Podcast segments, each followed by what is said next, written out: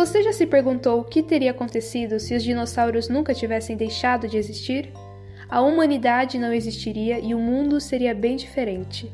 Hoje, neste episódio do podcast Fim do Mundo, vamos entender a extinção no Cretáceo, a quinta extinção em massa que vai além dos dinossauros. E no final teremos um convidado, o professor e paleontólogo Jonathan Antônio, para batermos um papo sobre o tema.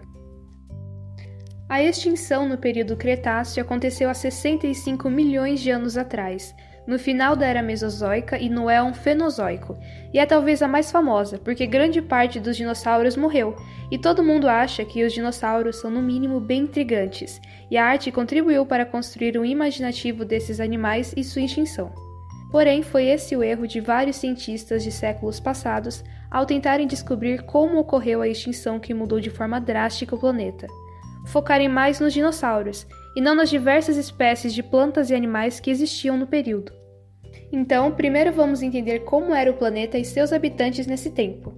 As placas tectônicas no Cretáceo, que durou de 145 até 65 milhões de anos, estavam muito ativas, e seus movimentos intensos resultaram na separação definitiva dos continentes, dividiu em pedaços a Gondwana, que antes englobava as terras da parte sul.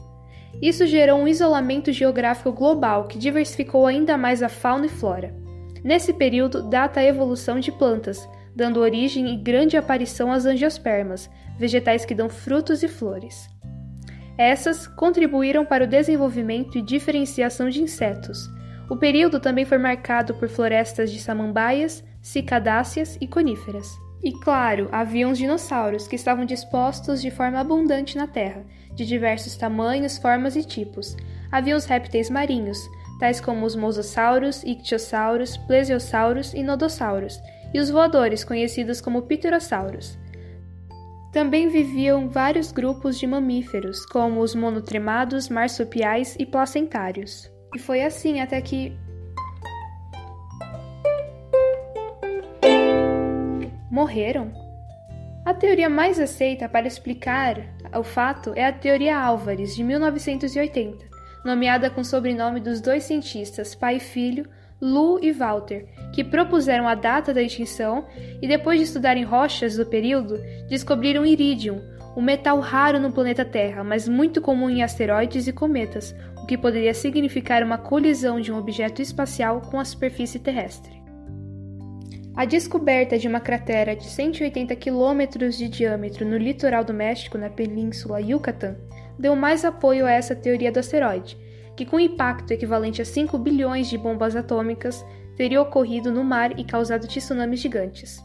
O impacto também teria liberado uma quantidade enorme de dióxido de carbono, que levou a um sério efeito estufa que alterou drasticamente o clima do planeta e levantou poeira por toda a superfície, o que impossibilitou a Terra de receber luz solar por 10 anos e, consequentemente, mudou a temperatura de novo, mas dessa vez de forma glacial, o chamado inverno nuclear. Então, aí estava feito grande desequilíbrio ecológico. Muitas plantas morreram, animais herbívoros que precisavam delas morreram, e os carnívoros, sem esses animais, morreram. E esse ciclo de morte durou 10 mil anos, até 3 quartos de todos os habitantes da Terra deixarem de existir. Além dos dinossauros não voadores, também morreram vários microorganismos, invertebrados, rudistas e amonitas e várias espécies marinhas. Mas estudos trouxeram uma nova indagação. A extinção teria sido causada pela pancada interplanetária ou o planeta já estava com problemas?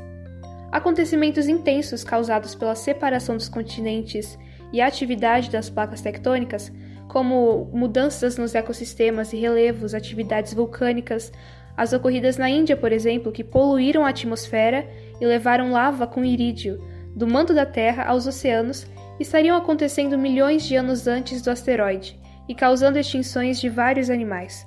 Mas nem todos estavam perdidos e o planeta foi se ajustando.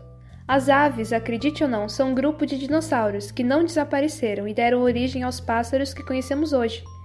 E diversas espécies marinhas sobreviveram, como crocodilos, tartarugas e peixes.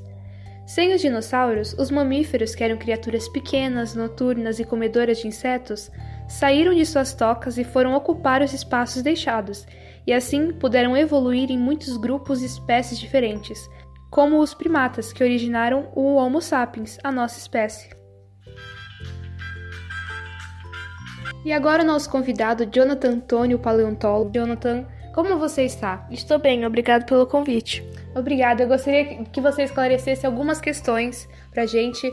Você que estuda o período Cretáceo, acha que o responsável pela extinção foi o asteroide ou o próprio planeta? Bem, a extinção já estava acontecendo. O que o asteroide fez foi acelerar esse processo, mas os cientistas ainda estão estudando bastante sobre isso. Hum, certo. Você acredita que sem essa extinção o ser humano não existiria mesmo? Sim, isso é bem provável. Então é por isso que é importante nós estudarmos e entendermos esse processo de extinção e evolução, certo? Sim, e hoje o ser humano está a caminho da sexta extinção, que ele próprio causará se continuar com um grande índice de desmatamento e poluição. Sim, isso deixaremos para o próximo episódio. Muito obrigada, Jonathan, pela sua presença. E este foi o episódio do nosso podcast Fim do Mundo. Espero que tenha gostado e até a próxima.